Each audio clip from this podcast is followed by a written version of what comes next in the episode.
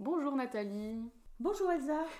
Nathalie est sophrologue, c'est la deuxième personne de mon petit village limousin que j'interroge, comme quoi il y a des ressources dans nos campagnes. Peux-tu te présenter et nous expliquer ta pratique en quelques mots? Eh bien, je suis psychologue sociale en fait de formation initiale et je suis aussi sophrologue, je suis spécialisée en fait en régulation du stress et aussi j'ai une spécialisation en sexologie clinique appliquée, voilà, c'est pas très loin du stress. J'interviens euh, à mon cabinet à Limoges et puis j'effectue des vacations de formation pour divers organismes. Euh, j'interviens particulièrement auprès des personnels euh, sanitaires et médico-sociaux. En ce moment, avec les conditions sanitaires actuelles, beaucoup, beaucoup sur la régulation du stress et la prévention d'épuisement professionnel.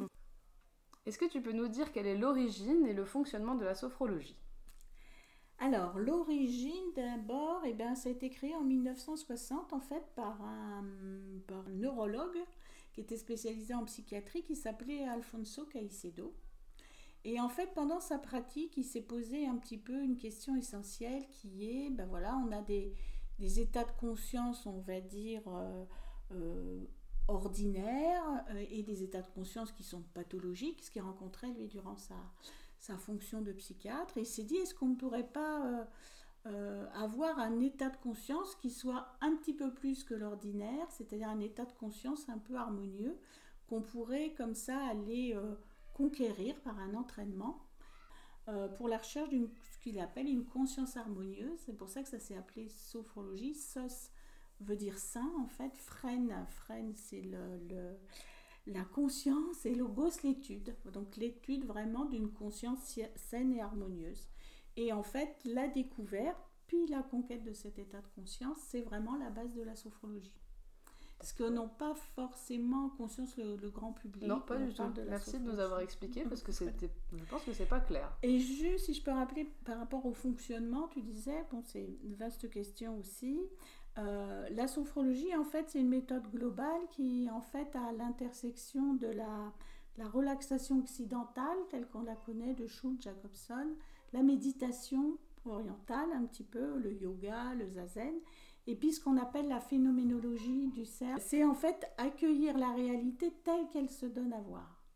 Et du coup, en sophrologie, on va s'attacher à ça, accueillir tous les phénomènes comme ils arrivent s'ils arrivent, sans jugement, sans censure et sans chercher à interpréter. D'accord. Alors concrètement, euh, ça fonctionne comment? Ce sont plutôt des séances de groupe ou des séances individuelles? Alors, peut y avoir les deux.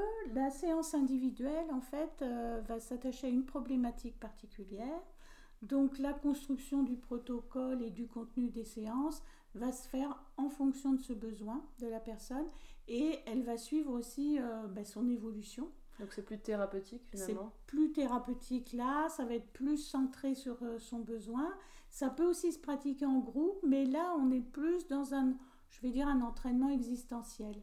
Où là je vais construire une séance de groupe et chacun va en fait aller y chercher un petit peu ce qu'il recherche, un peu de calme, un peu de détente, euh, un peu plus d'énergie, un peu plus de prise de conscience, euh, plus de confiance, pardon, en soi. Ça peut être les deux, pourquoi pas Conscience, confiance, euh, voilà. Et en fait, le, la, personne va prendre conscience, en fait, de sa présence, de son existence et, de, et, et, va pouvoir réactiver justement cette confiance en lui. Mhm. Et ça euh, passe, par des exercices, si je ne me trompe pas, de, des exercices de respiration, de projection d'image mentale. Est-ce qu'il y a des personnes qui n'y arrivent pas? Alors, il n'y a, pas, y a, y a pas de personnes qui n'y arrivent pas à proprement parler. Parce que la sophrologie, euh, ça s'adresse à tout le monde, de petits mhm. jusqu'à très âgés. Euh, parce qu'en fait, c'est effectivement, ça travaille sur la respiration, ça travaille sur des mouvements corporels puisqu'on est dans de la relaxation mais dynamique. Mhm. Et en fait, la relaxation va juste permettre, enfin juste, euh, c'est c'est pas péjoratif, mais va permettre en fait de mettre un peu son mental au repos. Le mental, ce que j'appelle le mental, c'est espèce de blabla là, euh, qui, qui, euh. nous empêche un petit peu, voilà, oh là là, ta, ta, ta, qu'est-ce que tu es en train de faire? Oui, te rappelle-toi la dernière fois, euh, tata, est-ce que tu n'es pas ridicule dans ce mouvement, etc. Mhm. Voilà. juste permettre de mettre ce mental au repos pour bien profiter de cette relaxation et de ces exercices. Donc ça s'adresse à tout le monde, que chacun soit dans la forme dans laquelle il est et le mouvement s'exécute en fonction en fait des possibilités de chacun. Donc ça peut s'adresser aussi à des personnes qui sont en situation de handicap, Mhm. que ce soit physique ou intellectuel. Hein.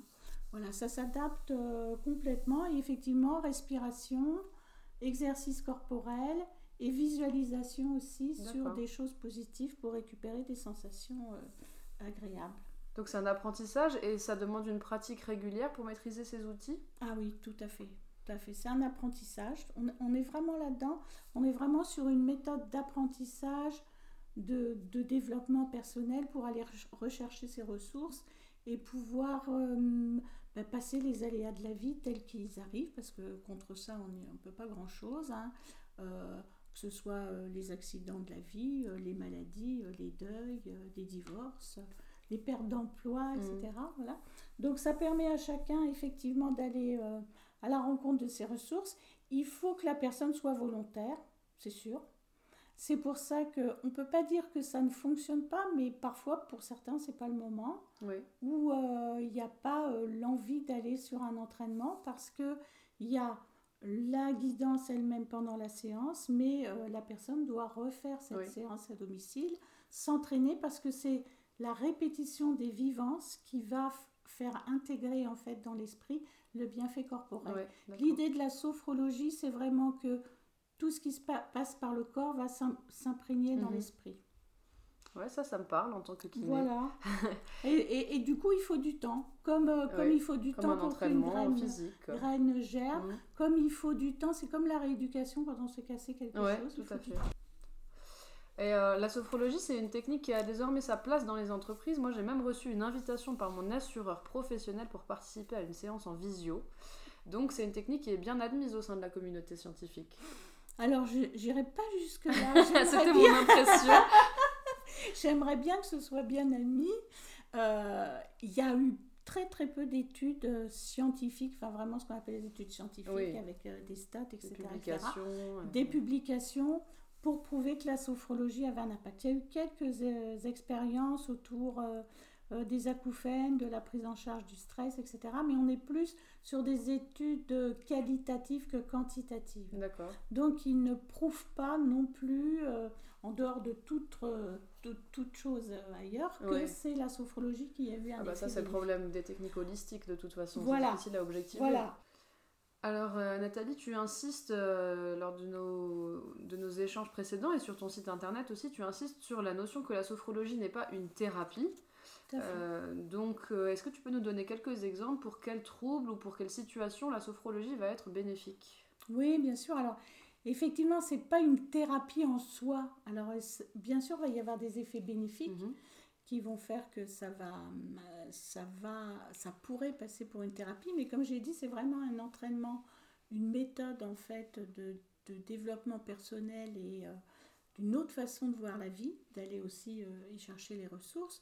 Mais bien sûr, ça peut travailler, on peut travailler sur la régulation du stress, des émotions, on l'a dit, la confiance en soi, euh, retravailler la concentration, l'attention, la motivation aussi à entreprendre, hein, beaucoup, avec tous les gens qui sont en réinsertion, tous les gens qui ont vécu aussi, euh, qui, ont, eu un parcours de vie euh, un peu euh, chaotique, Mhm. voilà, comme on prend confiance. Ça peut apprendre, on peut apprendre à lâcher prise, on peut préparer des personnes, je l'ai dit dans le milieu sportif, par exemple, les sportifs utilisent beaucoup la sophrologie pour se préparer aux compétitions. Mhm. De la même façon, on peut préparer des patients à des interventions chirurgicales, à des examens L'accouchement qui vont être douloureux. Euh, voilà, l'accouchement, c'est- déjà connu voilà, Ouais. depuis longtemps sur ce côté-là. Et on peut accompagner des personnes en situation de handicap, bien sûr, des suites d'AVC, les suites de traumatisme crânien, non seulement pour se réapproprier parfois un schéma corporel qui est, qui est- qui est quand même très modifié, mais aussi voilà, de retravailler sur qu'est-ce que j'ai comme ressources. L'idée, c'est vraiment, euh, on a des aléas dans la vie, on ne peut pas les nier, hein, c'est pas, c'est pas d'annihiler ce qu'il y a qui ne va pas, mais c'est comment est-ce que je vais en moi chercher les ressources positives pour euh, équilibrer et passer ces aléas de la meilleure façon possible pour ma santé Mhm. physique et, et- et psychique. Et combien de temps dure une séance et combien ça coûte? Alors une séance en individuel, euh, ça dure entre, euh, on va dire 60 et 90 minutes parce qu'il y a, y a tout un, déjà un échange qui va me permettre aussi d'adapter ma séance en fonction du besoin. Déjà de bien connaître le besoin, parce qu'au-delà de la demande, parfois, il y a un besoin que, dont les gens n'ont pas forcément conscience. Mm. Voilà. Euh, en règle générale, donc c'est facturé 45 euros pour une séance, mais euh, on l'a compris, comme il faut un entraînement, euh, un minimum, il faut un minimum de 8 séances, on va dire, avec un entraînement entre les séances pour mhm. s'engager. Voilà. On est aussi dans les. Ça, c'est pour de l'individuel. Dans les entraînements de groupe, euh, on est plus sur une base de 10 euros par, par séance, voilà, mais moins personnalisé, mhm. même si il y a quand même en groupe une écoute au départ de la séance des besoins de chacun. Merci Nathalie. On peut retrouver sur ton site osmose-sophro.com euh, des explications pour bien comprendre ce qu'est la sophrologie. Bah, merci beaucoup Elsa.